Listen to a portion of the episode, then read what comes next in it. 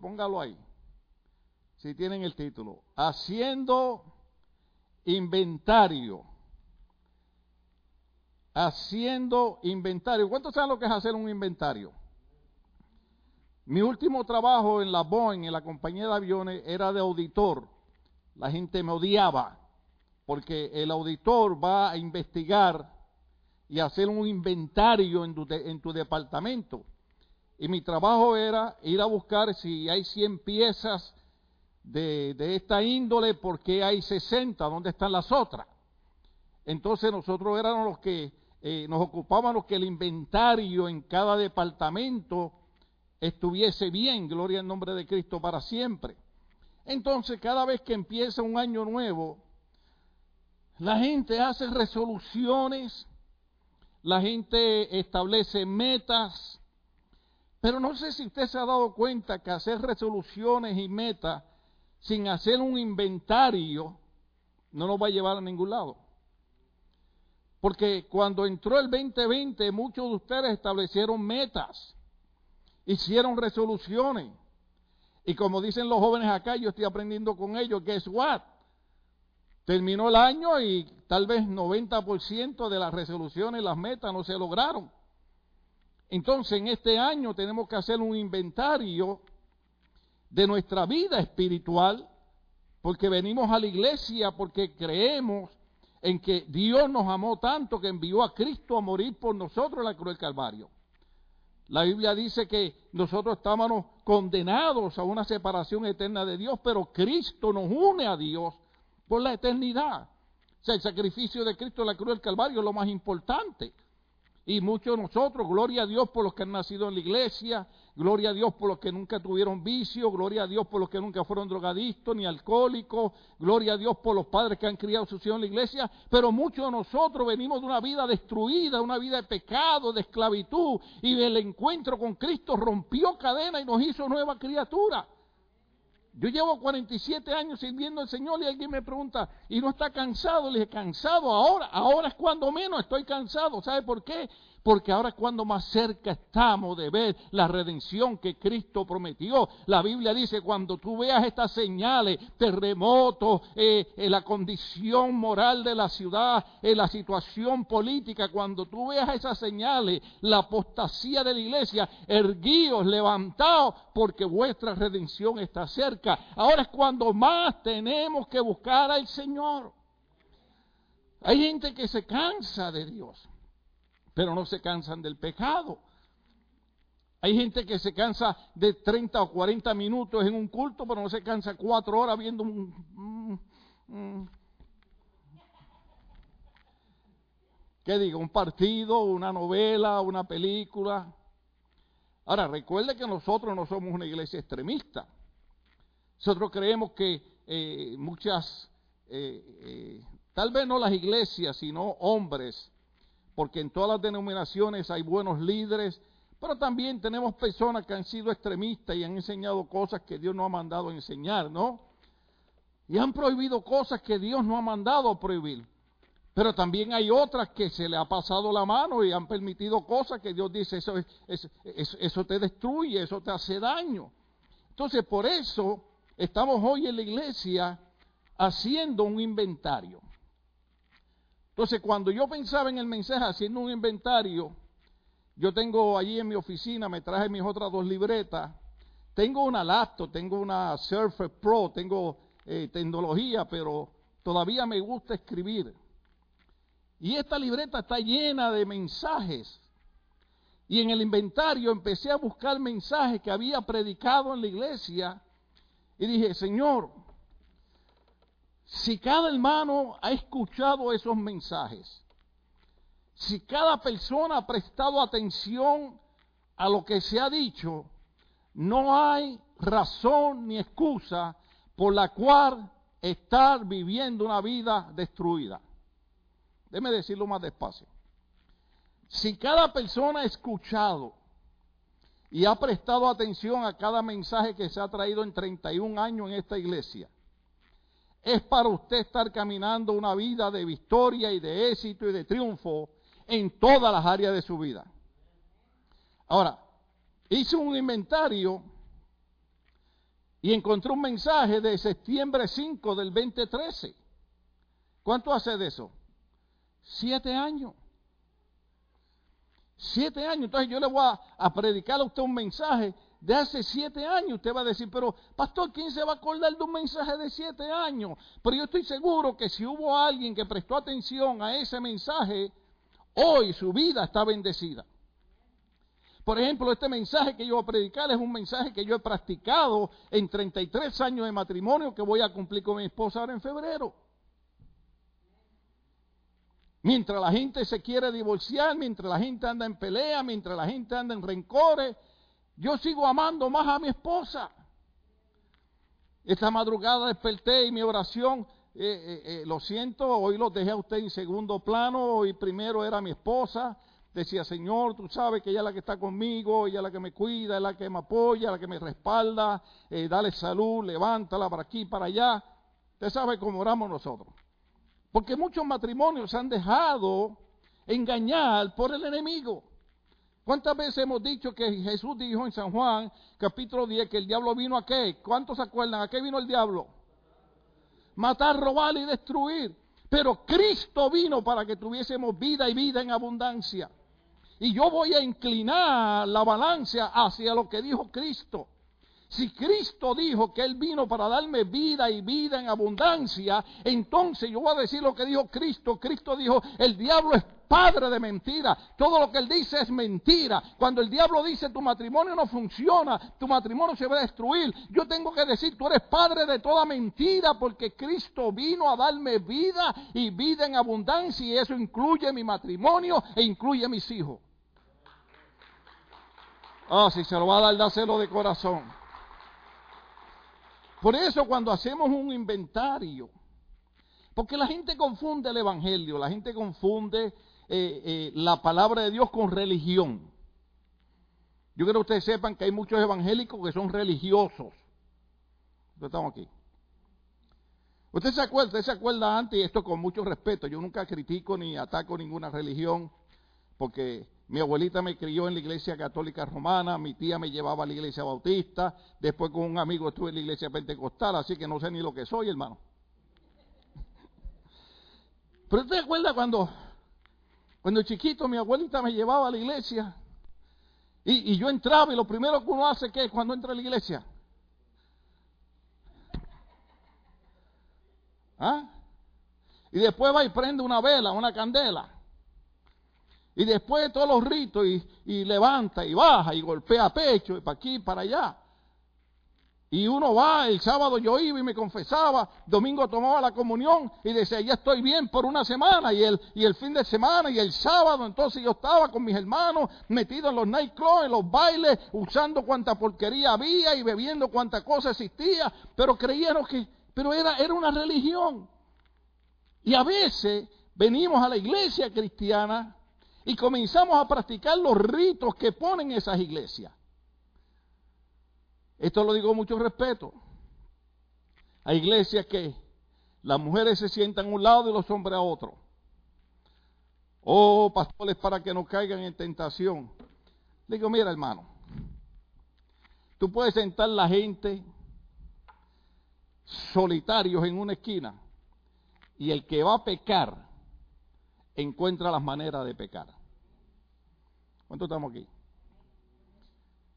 Una vez un predicador dijo algo, me llamó la atención, dice que un hombre iba a probar que un celdito podía cambiar su manera de ser y sacó el celdito en la finca que estaba metido en el lodazal, lo sacó, lo bañó, lo perfumó, le puso un lazo y lo dejó que saliera y en menos de cinco minutos el celdito estaba otra vez en el lodo. ¿Sabe por qué, hermano? Porque lo que tiene que cambiar no es lo de afuera. Lo que tiene que cambiar es nuestro corazón, lo que tiene que cambiar son nuestras intenciones. La Biblia dice que Dios conoce la intención de nuestro corazón. Entonces, cuando hacemos un inventario, la primera pregunta que tenemos que hacer es, ¿cuán triunfante está nuestro hogar? La pregunta es, ¿Estamos triunfando en nuestros hogares? Yo pienso en mis hijas, doy gracias a Dios por mis hijas. Es más, envío saludo a mi hija Stephanie, que en diciembre 30 cumplió años, gloria al Señor. Hoy estoy estrenando unos zapatos nuevos que me envió, gloria a Dios. Te dice, ay, qué vanidoso el pastor, por eso no me gusta esa iglesia. Hermanos, que yo soy agradecido. Usted me regala algo a mí, yo doy gracias a Dios por eso. Es más, y digo ahora con mi suegra, Dios los bendiga y los prospere para que me regalen más. Muchos de ustedes dijeron, esa oración no la voy a hacer. Pero la pregunta es, cuando hacemos un inventario de nuestra vida espiritual, el primer punto debiera ser, ¿cuán triunfante está mi hogar? ¿Dónde estamos aquí todavía? Proverbios capítulo 22, verso 6, dice algo bien interesante. Instruye ¿Qué dice? Instruye al niño en el camino correcto. Instruyelo en el camino correcto. No dice que lo obligues. ¿Cuánto estamos aquí? Porque yo he explicado un montón de veces, hermano, y yo, ¿verdad? Con mucho cariño y mucho respeto, le digo, no espere que su hijo tenga 14, 15 años y 17 años para venir a regañarlo y corregirlo. Eso se hace cuando están chiquitos. En mi país hay una canción, yo no sé ustedes, pero en Puerto Rico usted sabe que lo que nos gusta es la salsa. Decimos, palo que nace doblado, jamás y nunca endereza. Después que el palo está doblado, hermano, lo que puede hacer es partirse. El niño se endereza desde pequeño. La Biblia dice que la necedad está en el corazón de los niños. Usted recuerda algo que hemos repetido y los predicadores somos expertos en repetir un montón de cosas. ¿Se acuerda el niño en el culto que, estaba de pie y, le decían que se sentara y él no se quería sentar? Y uno dijo que te sientes. Y el niño se sentó y sentado levantó la mano y dijo, ¿puedo decir algo? Y dijo, sí que crees. Y dice, por fuera estoy sentado, pero por dentro estoy de pie. Eh, porque la Biblia dice que la necedad está en el corazón de los niños. Ahora, ¿por qué nosotros estamos haciendo este inventario? ¿Por qué estamos trayendo un tema tan importante? Porque una de las cosas que nosotros hemos visto es que esta, esta semana, y de, hecho lo tengo, lo tengo aquí para, para asegurar que estamos, que estamos correctos en, en lo que estamos diciendo, en la sesión 117 del Congreso norteamericano pusieron a un reverendo de una denominación a hacer la oración. Y en la oración eso es público, eso no son inventos míos. Todo el mundo lo vio. En la oración, cuando el hombre termina, dice, amén, y dice, a woman. Porque el hombre entonces comienza a mezclar la oración que antiguamente se hacía en este país, se oraba al Padre en el nombre de Jesús, porque la Biblia dice, todo lo que tú pidas al Padre en el nombre de Jesús será hecho. La Biblia dice que Jesucristo dijo, yo soy el camino, la verdad y la vida. Nadie va al Padre sino por mí. Yo quiero que ustedes recuerden y no olviden que el único camino de salvación es Cristo. Respetamos las ideas de pensar de cualquier otra religión, pero la Biblia enseña que el único camino de salvación, la única puerta de salvación es Jesucristo. Pero ¿qué pasa? La, la sociedad ha ido evolucionando, ha ido cambiando, y entonces ahora queremos complacer a todo el mundo. ¿Cuántos estamos aquí todavía? De tal manera que este hombre, por complacer a todo el mundo, está dispuesto a violar una verdad tan grande como que el único camino de salvación es Cristo, y entonces hace la oración y la termina con un amén, que significa así sea, y a woman, porque entonces incluye una diosa hindúa, una diosa de cuatro caras. Entonces, ¿qué es lo que está pasando? Que cuando usted en un país tan maravilloso como Estados Unidos, usted encuentra supuestos reverendos y supuestos líderes cristianos enseñándole a nuestros niños que no importa el Dios que ellos adoren, todo está bien, eso es peligroso, eso es preocupante, porque si sus niños no crecen conociendo al verdadero Salvador que se llama Jesucristo, van a tener problemas cuando crezcan. ¿Estamos aquí todavía? O sea, esto es preocupante. ¿Por qué? Porque inclusive en mayoría de iglesias, se, ha cambiado la situación. Yo le dije a ustedes ahora, cuando estábamos en las políticas, le leí un artículo muy bueno que dice, los políticos saben que la iglesia está dividida. Cuando Jesucristo oraba al Padre, decía, Padre, los que me diste, yo quiero que tú los cuides y que ellos sean uno como tú y yo somos uno. El deseo de Dios, el deseo de Cristo es que la iglesia trabaje unida. Pero la iglesia está dividida. ¿Por qué la iglesia está dividida? Porque déjeme decirle esto. En la iglesia hay gente buena y en la iglesia hay gente que no son muy buenas. Entonces, en las iglesias hay gente, ¿se acuerdan cuando yo enseñé a la diferencia entre, entre, entre un creyente y un discípulo? El creyente cree que Cristo es el Hijo de Dios, pero el discípulo es el que está dispuesto a cambiar sus planes por seguir los planes de Cristo. Entonces, en las iglesias tenemos muchos creyentes, pero pocos discípulos. Y muchas veces la ideología de la gente es, la iglesia está ahí para satisfacer mis necesidades, mis deseos, hacer lo que yo quiero y yo no tengo que tener responsabilidades con la iglesia. Déjeme decirle algo, la iglesia no existe para eso.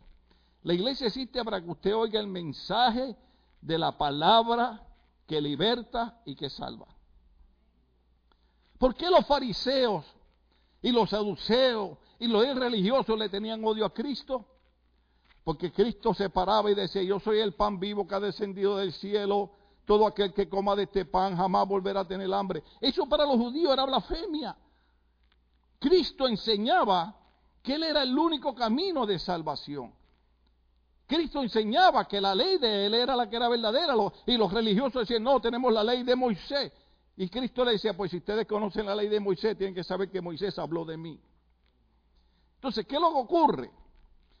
que cuando nosotros hacemos un inventario tenemos que entender que los tiempos han cambiado. Que tenemos un sistema político en una nación tan maravillosa que se llama Estados Unidos de América, que ahora mismo, esto es noticia, una mujer dirigente de uno de los grupos políticos más grandes en Estados Unidos, una de, una de las mujeres más poderosas en la política de Estados Unidos, está tratando de promover ahora en enero, está tratando de promover que se cambien las palabras que ahora ya yo no puedo decir, este es mi nieto, esta es mi nieta, este es mi hijo, esta es mi hija, este es mi papá, esta es mi mamá. Ahora, ¿cómo, le vamos a llamar? Le llamaremos eh, eh, eh, marcianos extraterrestres. O sea, porque lo, que, lo que se está haciendo es tratando de agradar al pecado de una sociedad decaída los políticos lo que están es tratando de agradar a grupos que no quieren saber de Dios. ¿Sabe por qué? Porque la gente ha confundido el deseo de Dios cuando te dice, no hagas esto porque eso te va a hacer daño, con prohibición. ¿Cuánto estamos aquí? Hay religiones que todo lo que ponen es prohibición, prohibición, prohibición, prohibición. Entonces la gente confunde cuando usted ha leído el libro de Proverbios, cuando, cuando el sabio Salomón escribe y le dice, había un joven ignorante que salió a la calle y había una mujer muy bien arreglada y desde una ventana vio al joven y lo llamó y comenzó a decirle, mi marido no está en mi casa, llega tarde en la noche y quiero que entre y quiero que cohabites conmigo. ¿Y sabe lo que dice el sabio Salomón? Dice, eso te va a hacer daño, eso te va a destruir. Cuando nosotros predicamos en contra del pecado, no lo hacemos para molestar a la gente, lo hacemos porque hay cosas, conductas que manifestamos que traen destrucción a nuestros hogares. Y la voluntad de Dios no es que tu hogar se destruya. La gente siempre tiene excusas. ¿Por qué razón destruyo mi matrimonio? ¿Por qué razón destruyo mi hogar? ¿Por qué razón dejo que mis hijos se pierdan? Si buscáramos a Dios de todo corazón, si leyésemos la Biblia como vemos televisión, nuestra vida fuera triunfante. ¿Cuántos estamos aquí? La juventud hoy en día se deja engañar por estos políticos que no les importa lo que le pasa a ellos. A mí me gusta el deporte. Ustedes saben que uno de mis deportes favoritos, ¿cuál es? ¿Alguien sabe? El boxeo. Cada vez que hay boxeo, yo tengo que, que, tomar hasta la Santa Cena después que termina el boxeo. Porque usted sabe lo que Yo lo he dicho un montón de veces, hermano, pero usted sabe lo que es usted eh, bien santificado, empieza a ver el boxeo. Y mi esposa me dice, me voy para arriba, al segundo piso, porque cuando tú ves boxeo, yo no sé quién tú eres. ¿Usted alguna vez se ha transformado viendo? ¿Ah? Y yo he sido honesto y con respeto cuando es un boricua el que está peleando. Y el boricua está dando. Y yo, dale, y no pare. Y yo como que el boricua para, no pare. No. Ese soy yo hablándole a la televisión. ¿Cuántas le han hablado a la televisión? No pare, sigue dándole, sigue dándole. Y cuando el otro cae patas arriba, tú has chocado, que yo no sé si está muerto. Eso era, eso era. Después digo, ay Señor, yo te pido perdón porque ser un semejante. La Biblia dice que hay que hasta a nuestros enemigos. Nos gusta. Pero no se me hagan los locos. Cuando es un mexicano el que noquea a un boricua, ustedes se olvidan que el pastor es puertorriqueño. ¿Sí? Ahora, si nosotros amáramos la escritura, Jesucristo dijo, escrudiñad las escrituras porque ellas dan testimonio de mí, en ellas hallaré la vida eterna. Si nosotros hiciéramos, como dijo el Salomón, si como la plata y el oro buscar esa sabiduría, si nosotros invirtiéramos tiempo en leer la palabra de Dios, nuestras vidas fueran triunfantes. Hay muchos de ustedes que son muy listos. Dicen, ¿para qué vamos a leer la Biblia si el domingo el pastor no la va a explicar? Está bien, aleluya. Pero no hay nada como el devocional personal de cada persona. Su relación con Dios, hermano. Porque sabe que cuando suena la trompeta, yo no sé si usted sabe que la Biblia enseña que va a sonar una trompeta y Cristo levantará la iglesia. Ninguno de ustedes se va a ir agarrado de mis piernas.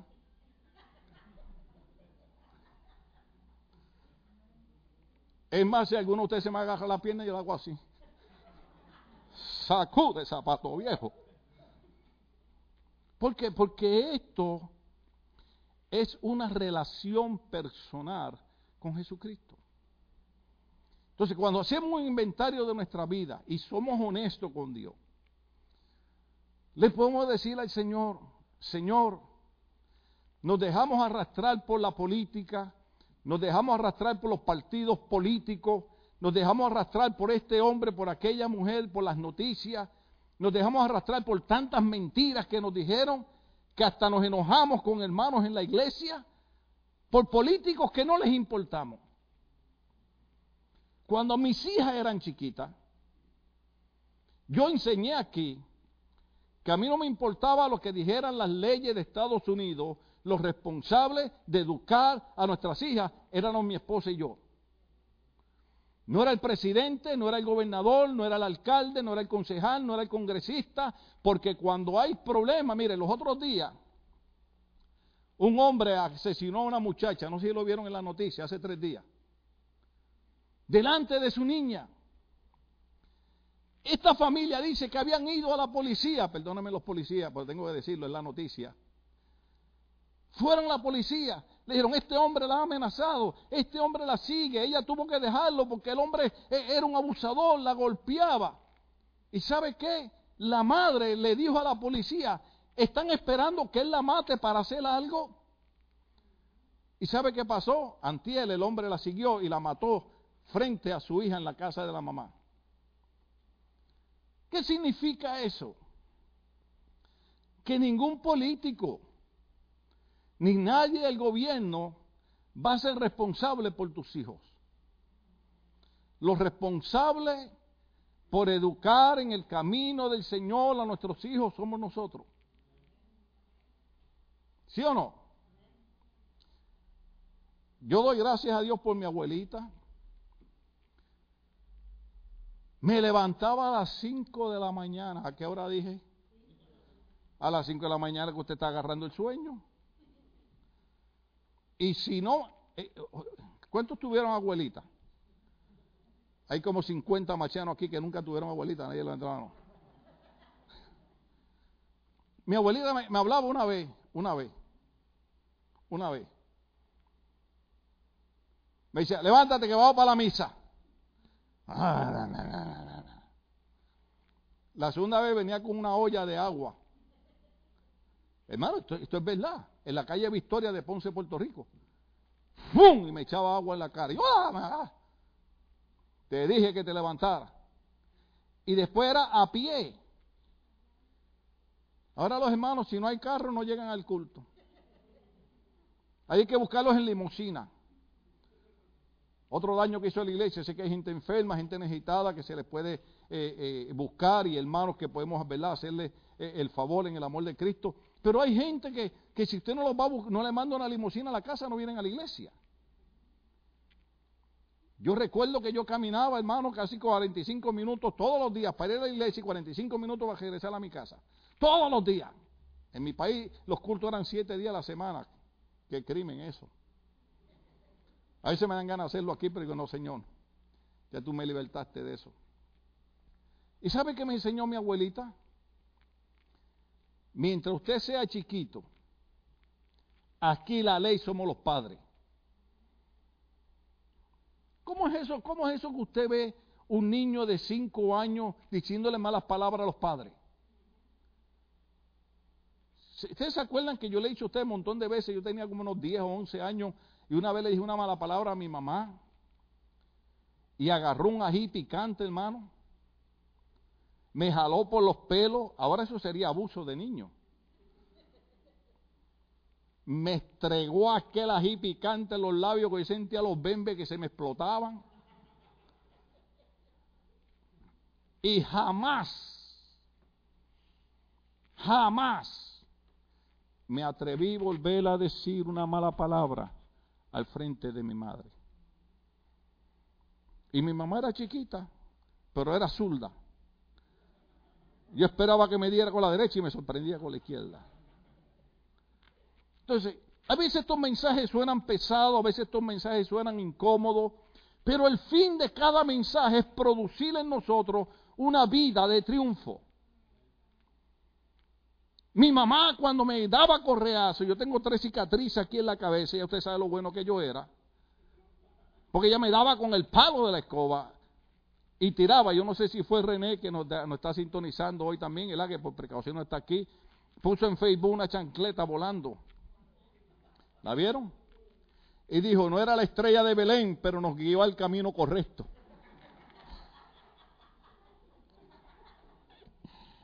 Y es verdad. Los chancletazos, los palos de escoba, los correazos, no era la estrella de Belén, pero nos guiaron el camino correcto. Hoy no somos drogadictos, no somos pandilleros, no somos asesinos, somos hombres y mujeres de bien, porque nuestros padres que no tenían universidad, pero tenían educación, nos enseñaron el camino correcto.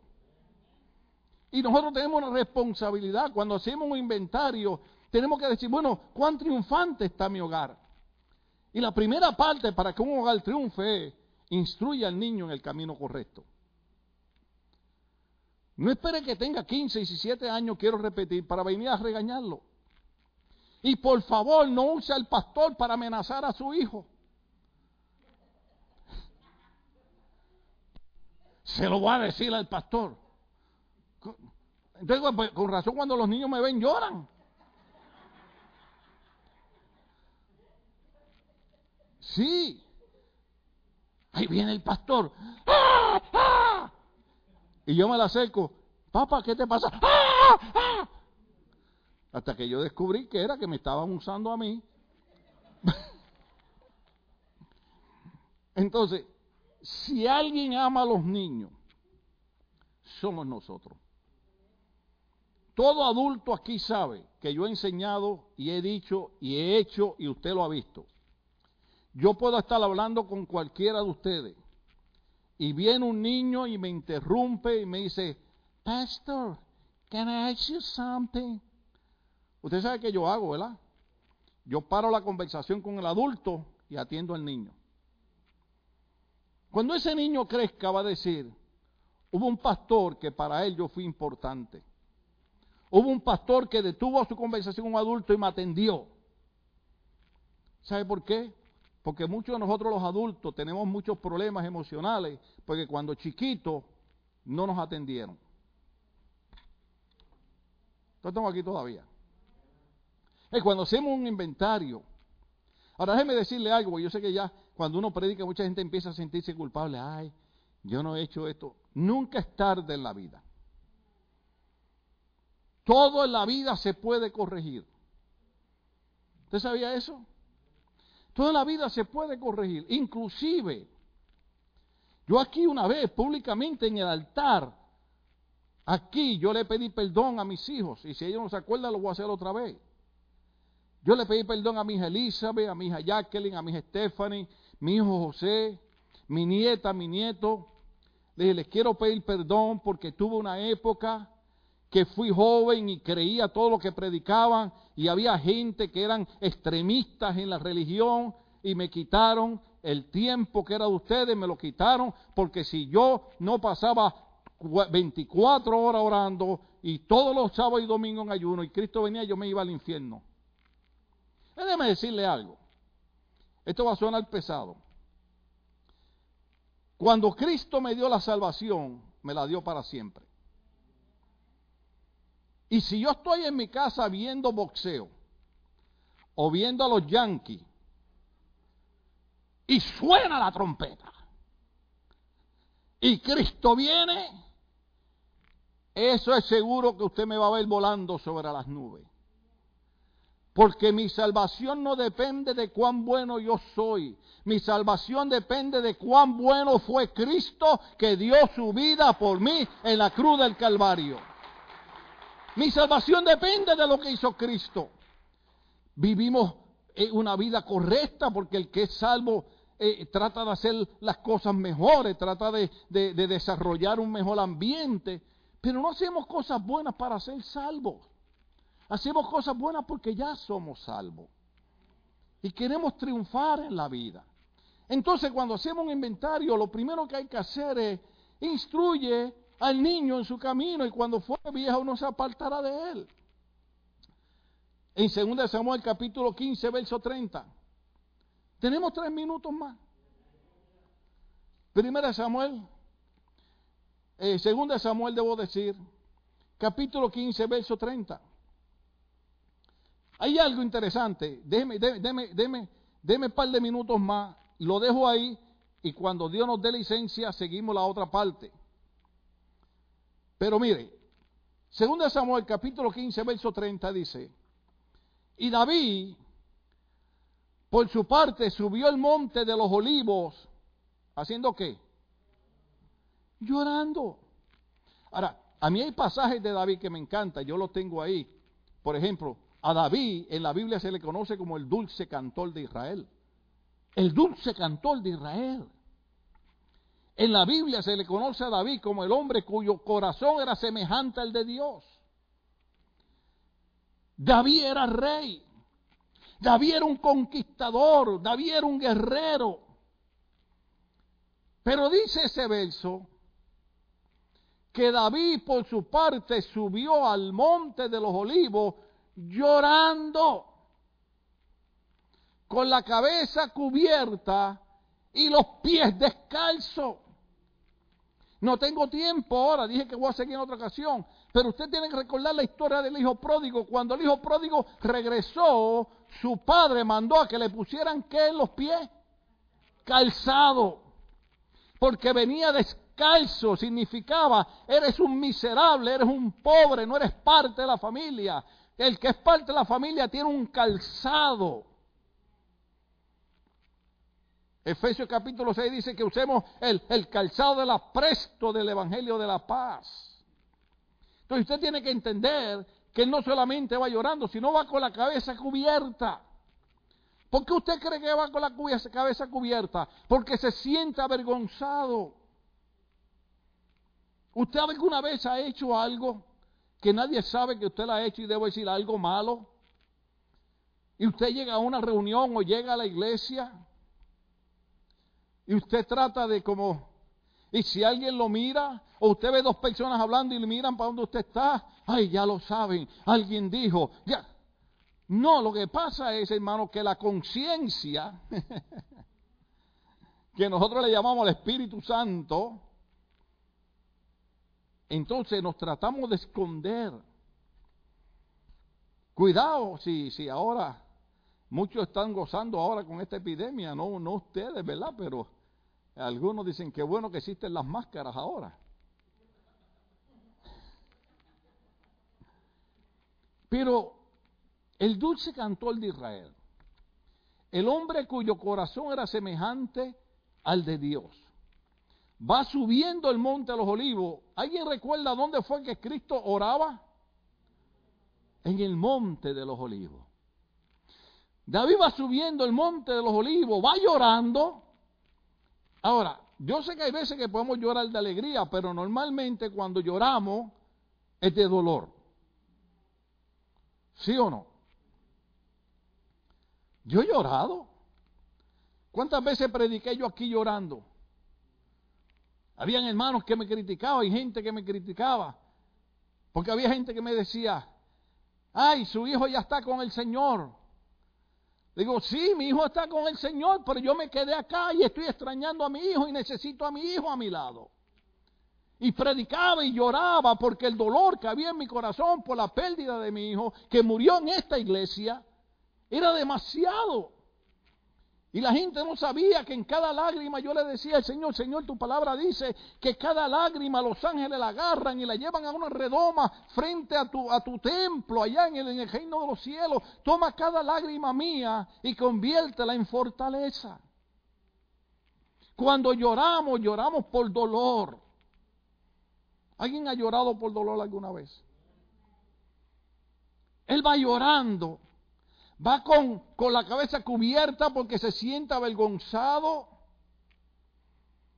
y va con los pies descalzos. Ah, la pregunta es esta. ¿Cómo es posible que un rey tan poderoso con tantas posesiones vaya descalzo? Ahora, esto es impresionante. Ay, Señor, no tenemos tiempo. También todos los que le acompañaban ¿Cuántos están aquí? Se cubrieron la cabeza. Wow. Eso es tipología. Cuando usted estudia en el seminario, estudia tipología. Eso es tipo de unidad y de acompañamiento. Porque la Biblia dice que hay que reír con los que ríen y llorar con los que lloran. Entonces los que iban con David dijeron, no, él solo, él solo no se va a tapar la cabeza. Él tiene que entender que aquí hay un grupo de hombres y mujeres que lo apoyamos, lo respaldamos y estamos con él en las buenas y en las malas.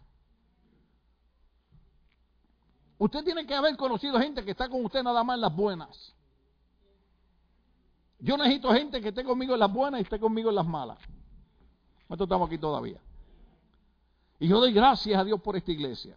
Y doy gracias a Dios por cada hombre y cada mujer. Usted no tiene idea de lo agradecido que yo estoy con hombres y mujeres en esta iglesia, con los líderes en esta iglesia, con los jóvenes en esta iglesia, gente que me vieron llorando, gente que me vieron sufrir y me decían, pastor, no encontramos que decirle, no sabemos, pero estamos con usted. ¡Wow! Y eso me recordaba cuando Cristo le hablaba a los discípulos y le decía, ya no los llamaré más discípulos, sino los llamaré mis amigos porque han estado conmigo en la hora de mi prueba. Qué lindo es que, hay gente que está contigo cuando, cuando tú... la gente se enoja conmigo, pero, pero mire, mire qué belleza, mire qué belleza. Pero qué lindo, qué lindo que la gente está contigo cuando tú estás bien. Cuando estás bien vestido, cuando tienes dinero, cuando tienes carro. Así es fácil estar con cualquier persona. Pero ¿qué cuando caes? ¿Ah? Voy a decir algo aquí. ¿Qué hago con el tiempo, Señor? Un pastor amigo mío una vez cayó en un pecado moral. Hombre, llevaba años pastoreando. Había levantado una iglesia linda y, empezó a correr el comentario y me llamaron a mí, me dijeron, está pasando esto. Le digo, ¿ya hablaron con él? No, nadie. Le dije, pues antes de usted haber comenzado a regar todo ese bochinche, debió haber hablado con él.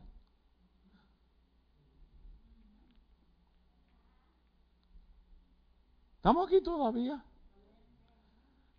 Entonces yo llamo al hombre, le digo, necesito hablar contigo, hay una acusación en contra tuya y necesito verte. Él se reunió conmigo ahí donde es el nursery, con otro pastor. Yo le dije, necesito otro pastor que sea testigo de lo que yo voy a hablar con él. Mis palabras fueron estas, jamás se me olvidan. Hay una acusación contra tuya, quiero saber si es verdad y quiero saber cómo te puedo ayudar. Porque del árbol caído todo el mundo hace leña. Y recuerdo que las palabras de él hacia mí fueron, amigos por 20 años, me dijo, a ti no te lo puedo negar. Me dijo, es cierto, he caído en pecado moral. A los demás se lo negué, pero a ti no te lo puedo negar. Y luché, hermano, me reuní con sus líderes, me reuní con su iglesia, luché porque aquel hombre recibiera una oportunidad. ¿Sabe por qué, hermano? Porque la Biblia dice, cuando tú exhortes a alguien, hazlo con espíritu de misericordia, considerándote a ti mismo que mañana tú no seas tentado y caigas en el mismo pecado. Cuando un evangelista muy famoso, ay no se me fue el tiempo, le damos. Un evangelista muy famoso aquí en Estados Unidos cayó en pecado. Y yo le he explicado a la gente que la razón por la que a veces Dios permite que un hombre caiga en pecado, no es que Dios se complace en el pecado, es que cuando Dios ve que hay líderes poderosos que empiezan a subírsele los humos a la cabeza, Dios le dice, se te olvidó que yo no comparto mi gloria con nadie. Porque el único santo tres veces es Cristo, es Dios. Entonces a veces Dios tiene que permitir un tropezón porque es más importante la salvación de una persona que la fama humana. Y este hombre cayó en pecado y la, y, la, y la denominación que él trabajaba se reunieron todos los líderes. Y recuerdo que había un pastor bautista negrito llamado Benny, Benny, Benny, no, no, no Gil, el del cómico ese que ustedes ven. Benny Hill, un negrito que levantó la cocina aquí en Los Ángeles para darle comida a la gente desamparada. Y él estaba en la reunión, uno de los mejores predicadores que yo había escuchado, partió con el Señor. Y él escuchaba y la gente decía, bueno, ¿y qué hacemos? Hay que quitarle esto al hombre, hay que cerrarle esto, hay que cerrarlo aquí. Un hombre que había ayudado a todos nuestros países, hermano. Y cuando le llegó el turno a él, le dijeron, ¿y usted qué dice, reverendo Gio?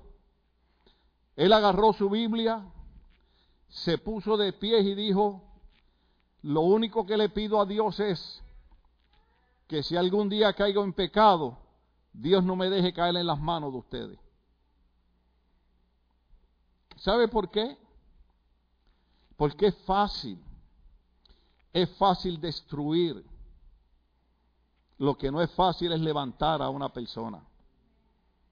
¿Cuánto estamos aquí todavía? Nosotros no queremos que nadie viva una vida de pecado en la iglesia. Nosotros queremos que la gente sea triunfante. Pero cuando alguien peca, nuestro llamado es darle la mano. Y eso fue lo que yo hice con este pastor. ¿Sabe qué me costó eso, hermano? Me costó crítica. Me costó una vez en la reunión en esta iglesia que vino un pastor y me dijo, oh pastor, pero entonces usted estaba escondiendo el pecado de este pastor, porque usted lo está defendiendo. Le dije, hermano, yo no estoy defendiendo su pecado. Yo estoy defendiendo el ministerio de un hombre de muchísimos años que bendijo tantas familias y hoy en día la gente le da la espalda. Y le dije, te hago una sola pregunta. El día que tú caigas en pecado, recuérdame cómo quieres que te trate.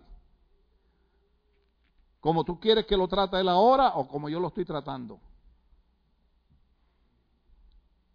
Yo conozco gente que antes eh, criticaban a todo el mundo hasta que cayeron en pecado.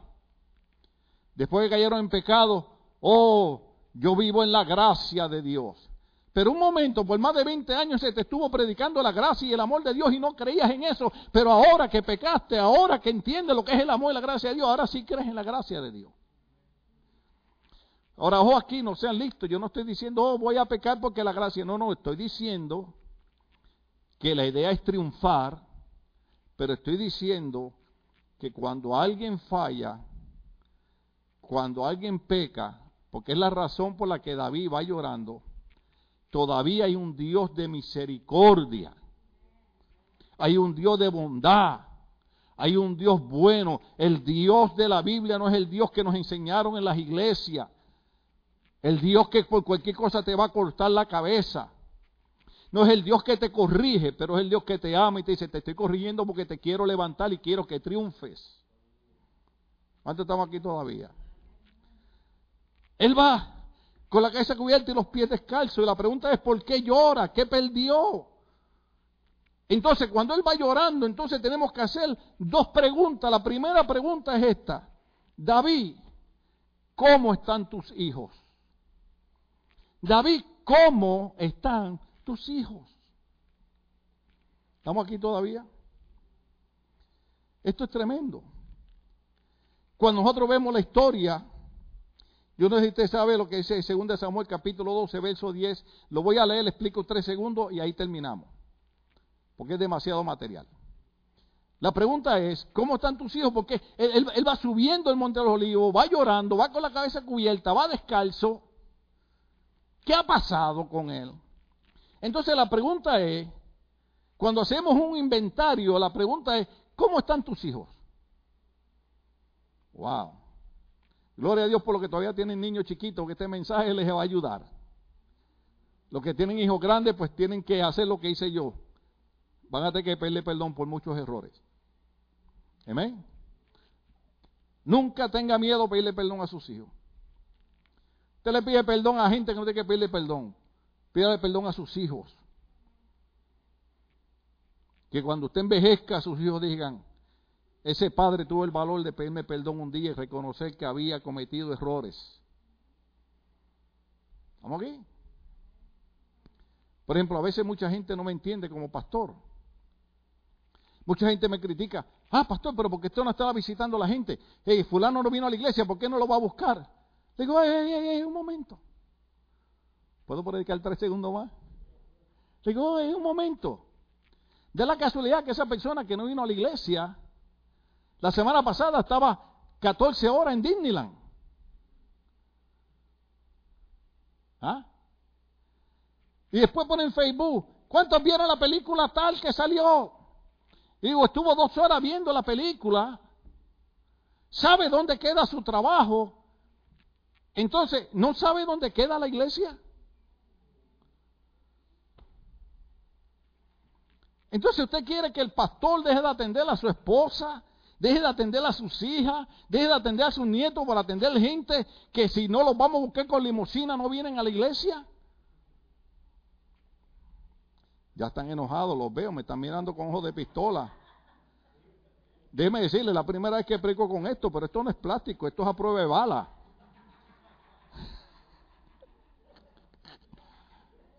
Hey, hey, uno lo sabe, la semana pasada mataron a un, a un pastor en la iglesia. Yo le voy a decir algo, el que piense que va a entrar a la iglesia a matarme, que lo piense dos veces. Sí, te dice, pastor, ¿qué va a hacer? Salgo corriendo por esa puerta. Pues yo siempre tengo una puerta cerca del púlpito. Entonces, observe esto. Segunda Samuel 12:10. Dios le dijo a Samuel, a David esto.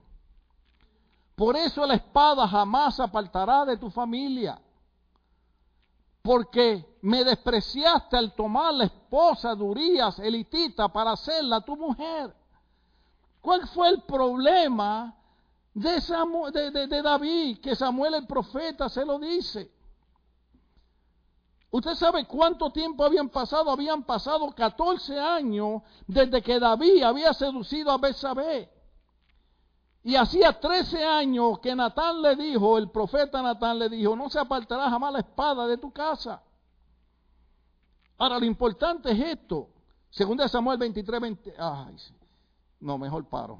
O leemos. Segunda Samuel 23, 39. Segunda Samuel 23, 39. Aquí hay un problema, aquí hay un problema. Ustedes conocen el pecado de David. Ustedes saben que el pecado de David fue que él se fijó en una mujer que era casada y no era su esposa y él no debía haberse envuelto con esa mujer. ¿Estamos aquí? Trate de agarrar la onda porque a mí me gusta explicar mucho, ¿no? Porque yo no sé si en los domingos que vienen estoy aquí y si Dios me llama esta semana. ¿Ah? Sí, porque la gente es así. ¿Cómo es que dice el refrán? Nadie sabe lo bueno que tiene hasta que lo. Ay, cómo me gustaría que estuviera el pastor predicando, man, que predicaba largo. Pero cuando lo tienes, te cansa. Yo recuerdo, yo no sé cómo yo le hice, pero como tengo gente aquí que son fanáticos de los Dodgers, gracias a Dios ninguno de ellos vino hoy. Y, en el juego de los Dodgers hubo un juego que no terminaba y no terminaba. Y yo viendo el juego de los Dodgers, porque yo soy yankee en mi casa, pero mi esposa y mis hijas son Dodgers. Eh, hay que perdonar a la gente. y, y, hermano, aquel juego, una hora, dos horas, tres horas. ¿Alguien se acuerda cuánto duró aquel juego? ¿Ah? ¿Cuatro horas o seis horas? Seis horas, quince minutos.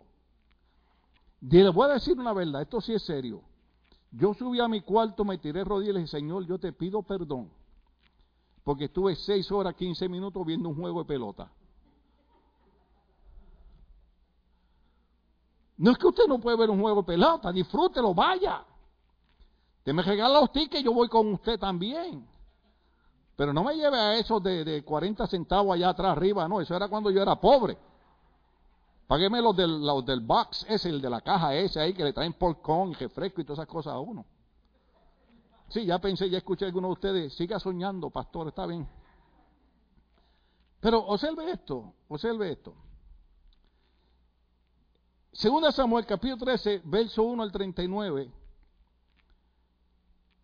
El pecado de David el pecado de David, crea una disfunción en sus hijos.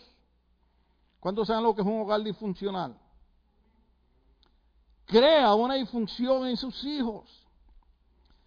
Entonces, segunda Samuel 23:39 primero, segunda Samuel 23:39, por favor, disculpen, ustedes son formidables, gloria al Señor. Ponme segunda Samuel 23:39. Por ahí mismo viene ya, tranquilos. Mira, mira si tienen 23, 39. 23, 39. 39. 23, 39. Yeah, there we go. Y Urias elitita en total fueron 37. Ahora, ¿de qué está hablando ahí? De que Urias elitita era uno de los valientes de David. ¿Sí sabe lo que significaba eso? Que este hombre era uno de los soldados que estaba dispuesto a dar su vida por David. ¿Cuántos de ustedes saben que cuando David trató de ocultar su pecado, le dijo a Urias, no, no, no salgas a la guerra, vete, acuéstate con tu esposa, ten relaciones sexuales con ella, porque David quería tapar su pecado. Y al otro día, ¿sabe qué? Cuando se levantan, este hombre, uno de los valientes de David, estaba durmiendo en la entrada del templo. ¿Sabe qué estaba diciendo? Dijo, ¿cómo es posible que yo pueda ir a tener placer sexual con mi esposa cuando mis compañeros están en la guerra y yo tengo que proteger al rey? ¿Sabe cuál fue el pecado de David? Traicionar a uno de sus hombres más fieles y más leales a Él. Ah. Ese pecado de David. Segunda Samuel, capítulo 13, verso 1 al 39, lo dejamos para la otra ocasión, porque cuando hacemos un inventario en nuestra vida, tenemos que ver esto. En todo el año pasado que estuvimos encerrados tantos meses en nuestros hogares, ¿cuántos aprovechamos el tiempo para crecer espiritualmente? ¿Cuántos aprovechamos el tiempo para leer el libro de Dios o para leer un libro cristiano? Usted sabe que está probado, usted sabe que está probado que nunca se habían dado tantos casos de separación y de divorcio como en el 2020 ocurrió en este país. Parece ser que ahora que estaban juntos, se descubrieron cómo eran.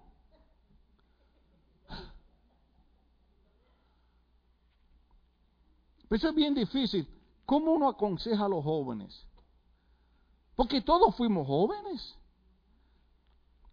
Y cuando nos daban consejos, ¿sí o no? ¿Cómo aconsejamos a los jóvenes? ¿Cómo le decimos a un joven? Mira, sí, Dios, Dios fue el que, cuando yo estudié consejería familiar, eh, tuvimos un caso porque eh, el psicólogo, doctor Joder, que de hecho era puertorriqueño, excelente, excelente psicólogo y, maestro, él estaba hablando sobre las relaciones sexuales en el matrimonio y todas esas cosas, y, llegó una pastora, una mujer pastora, llegó en el momento, porque las clases eran rotativas, estaba hablando de eso, y cuando vino el momento del receso, lo que llaman el break, ella se fue, más nunca regresó porque dijo que eso era una vulgaridad. Y lo es sorprendente porque si alguien habla de relaciones sexuales en el matrimonio, es el apóstol Pablo.